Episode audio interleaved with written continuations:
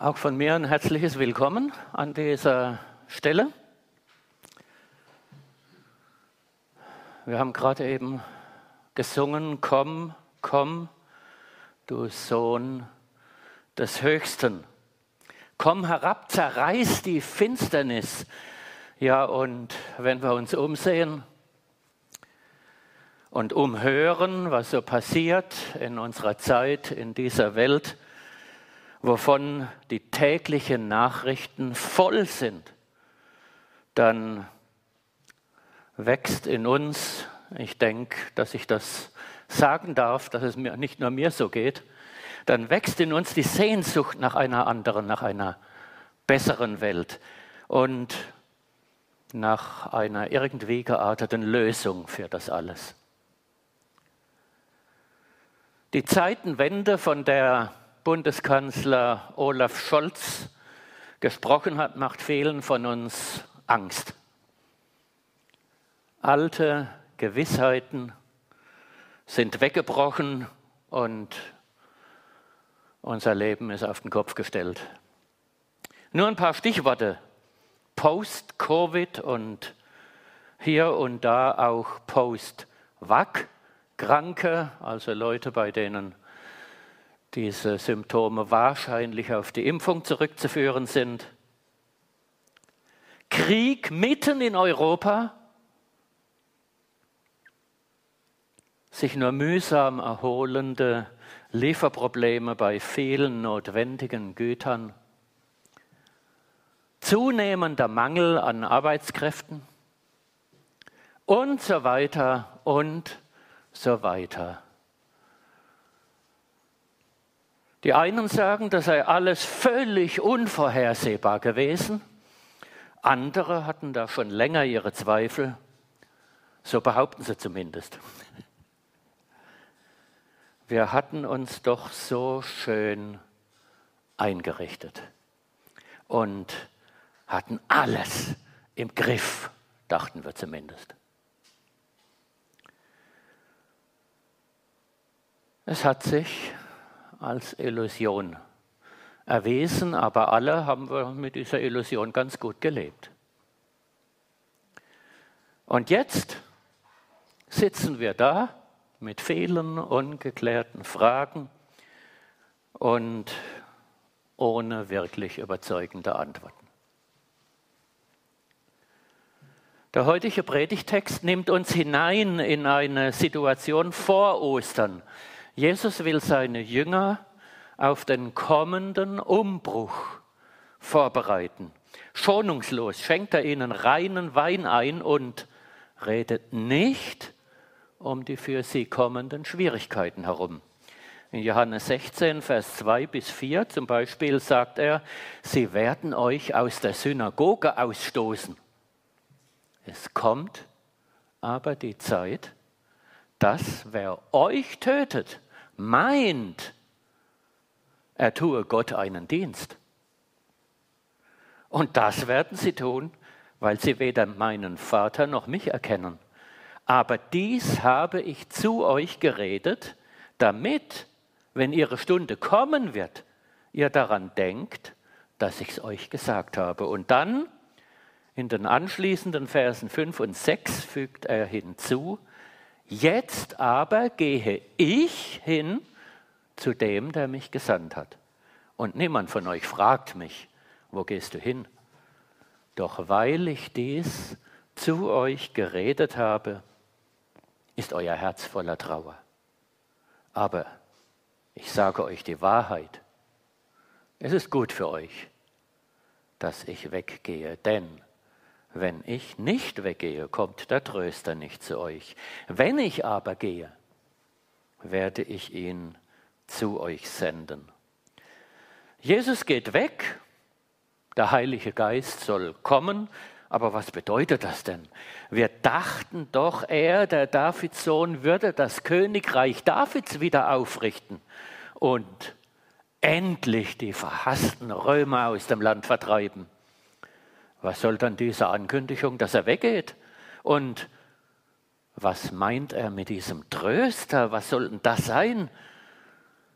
In dieser Situation hält Jesus gewissermaßen eine Abschiedsrede. Johannes 16, Abvers 16 lesen wir, noch eine kleine Weile, dann werdet ihr mich nicht mehr sehen. Und abermals eine kleine Weile, dann werdet ihr mich sehen. Da sprachen einige Jünger untereinander, was bedeutet das, was er zu uns sagt? Ich muss mal hier die Folien weiterklicken. Was er zu uns sagt, noch eine kleine Weile, dann werdet ihr mich nicht sehen und abermals eine kleine Weile, dann werdet ihr mich sehen und ich gehe zum Vater. Da sprachen sie, was bedeutet das, was er sagt? Noch eine kleine Weile. Wir wissen nicht, was er redet. Da merkte Jesus, dass sie ihn fragen wollten und sprach zu ihnen, danach fragt ihr euch untereinander, dass ich gesagt habe, noch eine kleine Weile, dann werdet ihr mich nicht sehen und abermals eine kleine Weile, dann werdet ihr mich sehen. Wahrlich, wahrlich, ich sage euch, ihr werdet weinen und klagen, aber die Welt wird sich freuen. Ihr werdet traurig sein, doch eure Traurigkeit soll zur Freude werden. Eine Frau, wenn sie gebiert, so hat sie Schmerzen, denn ihre Stunde ist gekommen. Wenn sie aber das Kind geboren hat, denkt sie nicht mehr an die Angst, um der Freude willen, dass ein Mensch zur Welt gekommen ist. Auch ihr habt nun Traurigkeit, aber ich will euch wiedersehen. Und euer Herz soll sich freuen und eure Freude soll niemand von euch nehmen. Und an jenem Tag werdet ihr mich nichts fragen. Schon seit einer längeren Zeit bereitet Jesus seine Jünger auf sein Weggehen vor, indem er ihnen immer wieder sein bevorstehendes Weggehen ankündigt. Schon in Johannes 14 spricht er davon, dass er jetzt bald zum Vater geht. Und irgendwie spürt man die Verunsicherung der Jünger. Jesus lässt keinen Zweifel daran, dass ihre Tage mit ihm zusammen gezählt sind. Eine Ära geht zu Ende. Eine Zeitenwende steht den Jüngern Jesu bevor. Und wie es ohne ihn weitergehen soll, können sie sich gar nicht vorstellen. Und dann diese Ankündigung, abermals, eine kleine Weile, dann werdet ihr mich sehen. Also geht er jetzt oder geht er doch nicht? Wir wissen um die Auferstehung nach drei Tagen. Den Jüngern hatte er das ja auch angekündigt. Er hatte auch davon gesprochen, dass der Menschensohn, also er selbst, von den führenden Hohepriestern und Schriftgelehrten verworfen und getötet werden wird. Aber das alles ging über ihren Horizont. Jedenfalls, eine neue Zeit soll kommen, für die Jünger eine Zwischenzeit. Jesus geht weg, aber er wird wiederkommen. In dieser Zwischenzeit bis zur Wiederkunft unseres Herrn leben auch wir noch. Der Engel, der den Frauen am Ostermorgen im oder am leeren Grab begegnet, teilt ihnen mit, dass die Jünger an den See Genezareth gehen sollen. Dort wird der Auferstandene ihnen begegnen. Wir wissen, dass diese Nahperspektive der Wiederkunft Jesu noch überboten werden wird. Jesus hatte zu den Jüngern von jenem Tag gesprochen. Jener Tag, an dem sie erkennen würden, dass ich in meinem Vater bin. diese Formulierung jener Tag deutet in den Prophetenbüchern auf den Tag des Gerichts hin. Der Tag, an dem Gott die Schöpfung erneuern wird. Der neue Himmel und die neue Erde, das ist die größere Perspektive. Und so wie damals die Jünger, so sind deshalb auch wir dazu herausgefordert, den Blick nicht nur auf das Hier und Jetzt gerichtet zu lassen, sondern die große Perspektive der Wiederkunft Jesu vor Augen zu haben. Im Hier und Jetzt leben wir. Im Hier und Jetzt sind wir aufgefordert, die Herausforderungen dieses Lebens anzugehen. Aber hier und jetzt sind wir nicht zu Hause, sondern die himmlischen Wohnungen, von denen Jesus in Kapitel 14 gesprochen hat, sind das ewige Zuhause, auf das zu wir leben dürfen. Nicht um aus dieser bösen Welt zu fliehen und ihren Herausforderungen auszuweichen,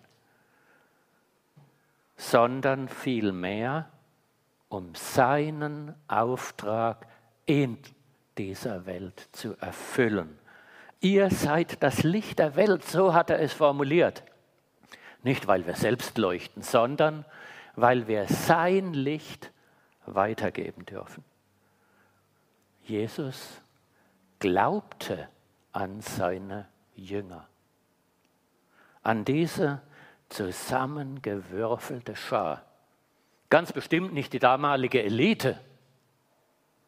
Fischer, Abzocker, Radikale, Zweifler, Frauen und Männer mit zumindest teilweise zwielichtiger Vergangenheit.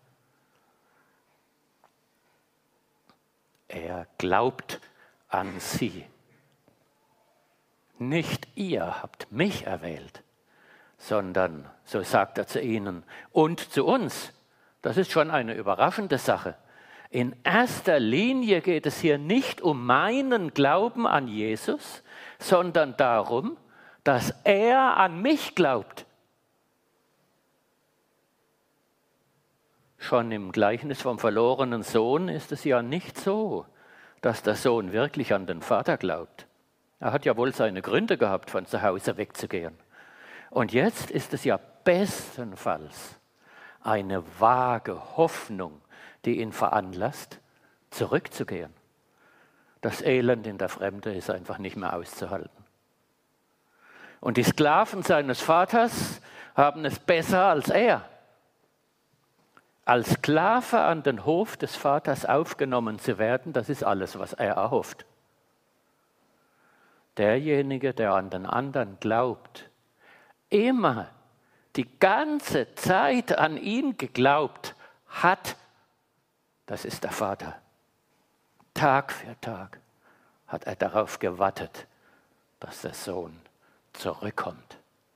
Und kaum ist er wieder da, wird er sofort als Prokurist wieder in die väterliche Firma aufgenommen.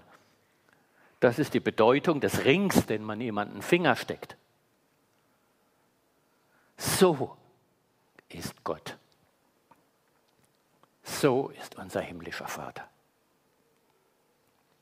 Jesus jedenfalls traut seinen Jüngern zu, dass sie in dieser Welt den entscheidenden Unterschied ausmachen. Und deshalb mutet er ihnen, deshalb mutet er auch uns diese Zwischenzeit zu. Dieses Ja, wir sind erlöst, aber noch leben wir in einer unerlösten Welt. Dazwischen lebte auch Abraham, nachdem er Haran verlassen hat, schon. Terach, der Vater Abrahams, wollte eigentlich ins Land Kanaan ziehen. Er fing auch ganz gut an. Seine ursprüngliche Heimat, die Stadt Ur, hat er mit seiner Familie verlassen. Dass er nicht den direkten Weg genommen hat nach Kanaan, ist nachvollziehbar. Das wären ja tausend Kilometer durch die Wüste.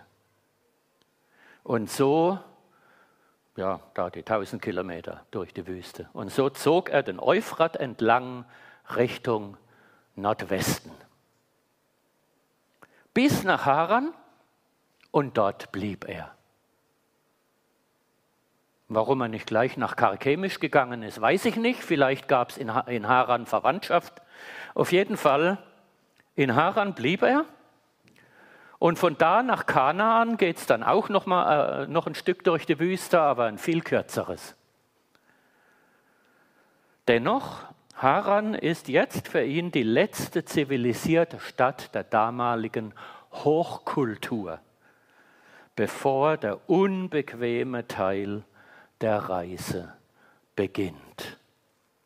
Von hier aus weiter nach Kanaan zu ziehen, das bedeutet, alle Sicherheiten und Annehmlichkeiten der gewohnten Kultur zu verlassen.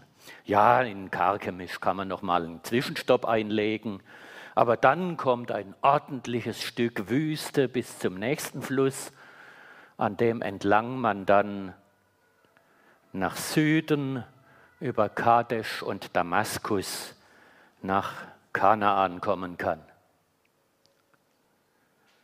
Von einem sesshaften Leben gilt es zum Dasein als Nomade in der Wüste überzugehen, zumal auch Kanaan vor allem im Süden von Wüstenlandschaft geprägt ist. Und überhaupt, wie die Verhältnisse dann in diesem verheißenen Land wirklich sind, das weiß man ja nicht so genau. Wüste, das heißt, du kannst dich nicht mehr auf dein mitgebrachtes Vermögen, auf dein mitgebrachtes Wissen oder deine Fähigkeiten verlassen. Alles, was dir bisher Sicherheit gab, ist dort in der Wüste wertlos. Jahrhunderte später hat das Volk Israel in den 40 Jahren der Wüstenwanderung auch genau diese Erfahrung gemacht. Kein Wunder, dass sie immer wieder unzufrieden waren.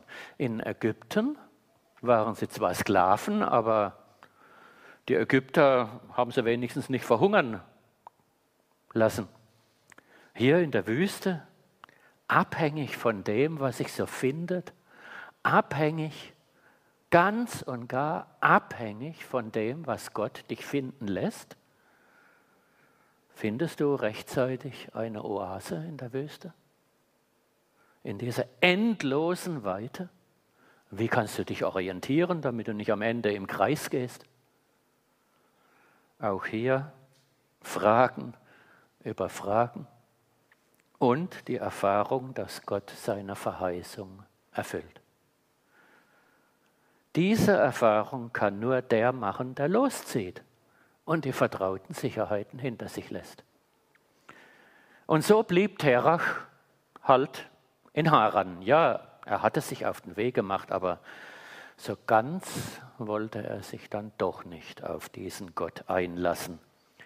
Da blieb er doch lieber in der Sicherheit der Stadt und damit auch im Herrschaftsbereich der Götter Harans. Wie ist das mit uns? Haben wir uns vielleicht auch auf den Weg gemacht, auf den Ruf Jesu hin und haben uns dann doch auf irgendeinen Kompromiss eingelassen? Besuchen wir vielleicht sogar fleißig den Gottesdienst, aber im Alltag leben wir dann doch wie gehabt? Zwischen dem alten Leben und dem neuen Leben der Verheißung liegt die Wüste der Zwischenzeit. Ja, Jesus hat seinen Jüngern verheißen, dass er wiederkommen wird.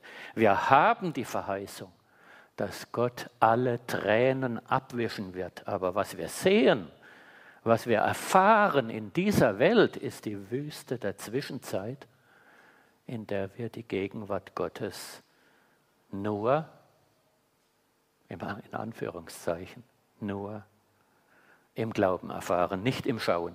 Und da gilt es, sich zu entscheiden. Bleibe ich im Gewohnten oder lasse ich mich ganz auf ihn ein? Es gilt Schritt für Schritt, sich damit vertraut zu machen, dass seine Verheißung tragfähig ist. Viel tragfähiger als die vermeintlichen Sicherheiten dieser Welt. Unterwegs durch die Wüste der Zwischenzeit. Geben wir uns keinen Illusionen hin. Der Weg durch die Wüste ist kein Sonntagnachmittagsspaziergang. Die Wüste ist ein Ort der Versuchung. Elia in der Wüste, nachdem Isabel in, ihm den Tod angedroht hatte, ist nahe am Verzagen. Jesus nach 40 Tagen des Fastens in der Wüste wird vom Versucher heimgesucht. Israel in den 40 Jahren in der Wüste ist immer wieder in der Versuchung, sich auf die alten, vermeintlichen Sicherheiten zurückzuziehen. Wie damals, als Mose auf den Berg gegangen war und tagelang, vielleicht sogar wochenlang nicht zurückkam. So ein goldenes Kalb, da hat man doch wenigstens was in der Hand. Was sind unsere goldenen Kälber, auf die wir meinen, uns verlassen zu können? Denken wir daran, wer nicht in die Wüste geht, wer bildlich gesprochen in Haran bleibt, der kommt auch nicht nach Kanaan. Terach hatte gut begonnen, aber im Gegensatz zu seinem Sohn Abraham wurde er nicht zum Vater des Glaubens, weil er in Haran blieb, weil er die Unsicherheit der Wüste scheute. Dem Versucher, der uns in der Wüste immer wieder begegnet, im Glauben zu widerstehen, das können wir von Jesus lernen. Er antwortete der Versuchung mit Gottes Wort und macht die Erfahrung, dass Engel ihm dienen. In Matthäus 4, Vers 11 kann man das nachlesen. Schritt für Schritt dürfen wir im Glauben vorwärts gehen, vorangehen auf dem Weg, den er uns zeigt und uns dabei als Glaubensgeschwister gegenseitig beistehen in Rat und Tat. Und nicht zuletzt, er glaubt an uns. Deshalb hat er uns berufen und beauftragt. Eine kleine Weile wird es dauern, bis zu seiner Wiederkunft. So hat er uns zugesagt. Das ist wichtig, uns immer wieder vor Augen zu halten, damit wir nicht den Mut verlieren und nicht aufgeben, bis wir Jesus wieder neu begegnen. Es geht nicht darum, irgendwie den Zeitpunkt der nächsten Begegnung mit ihm oder gar seine Wiederkunft für die ganze Welt exakt berechnen zu können, sondern es geht um das klare Ziel vor Augen. Unvergleichlich, wie groß die Freude sein wird im Vergleich zur Trauer und den Schmerzen der Zwischenzeit. Das ist die Ermutigung für dieses oft so mühsame dazwischen. Zwischen Nichtsehen und Sehen liegt eine Zwischenzeit. So wie wir sie im Gebet erleben, zwischen Bitte und Erfüllung etwa. Und diese Zwischenzeit kann uns oft unerträglich lange erscheinen. 40 Jahre war Israel in der Wüste unterwegs. Von der Kreuzigung bis zum Wiedersehen nach der Auferstehung dauert es und dauert. Und die einen erleben es früher, die anderen müssen länger darauf warten und die Spannung aushalten zwischen dem, was sie vor ihren menschlichen Augen sehen und der Verheißung, die doch auch ihnen gilt.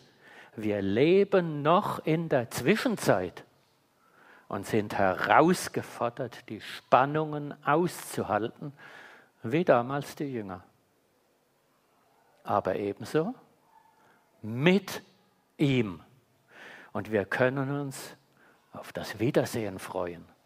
Denn Wiedersehen macht Freude. Damals, heute, am Ende. Und bis dahin sicherlich immer wieder in der Begegnung mit ihm, konkret im Gebet, im Gottesdienst, in der Gemeinschaft untereinander, der Gemeinschaft derer, die ihn lieben, ihn erwarten und sich von ihm geliebt wissen. Ich war in Versuchung, an dieser Stelle Amen zu sagen. Oder zunächst mal zu schreiben, aber dann jetzt auch zu sagen. Denn Haran zu verlassen ist ja ausreichend begründet, nicht wahr? Aber ist denn die Wüste Selbstzweck? Die Verheißung Gottes sagt dem Abraham ja nicht, dass seine Nachkommen für alle Zeiten in der Wüste leben sollten. Und tatsächlich selbst für Israel nach dem Auszug aus Ägypten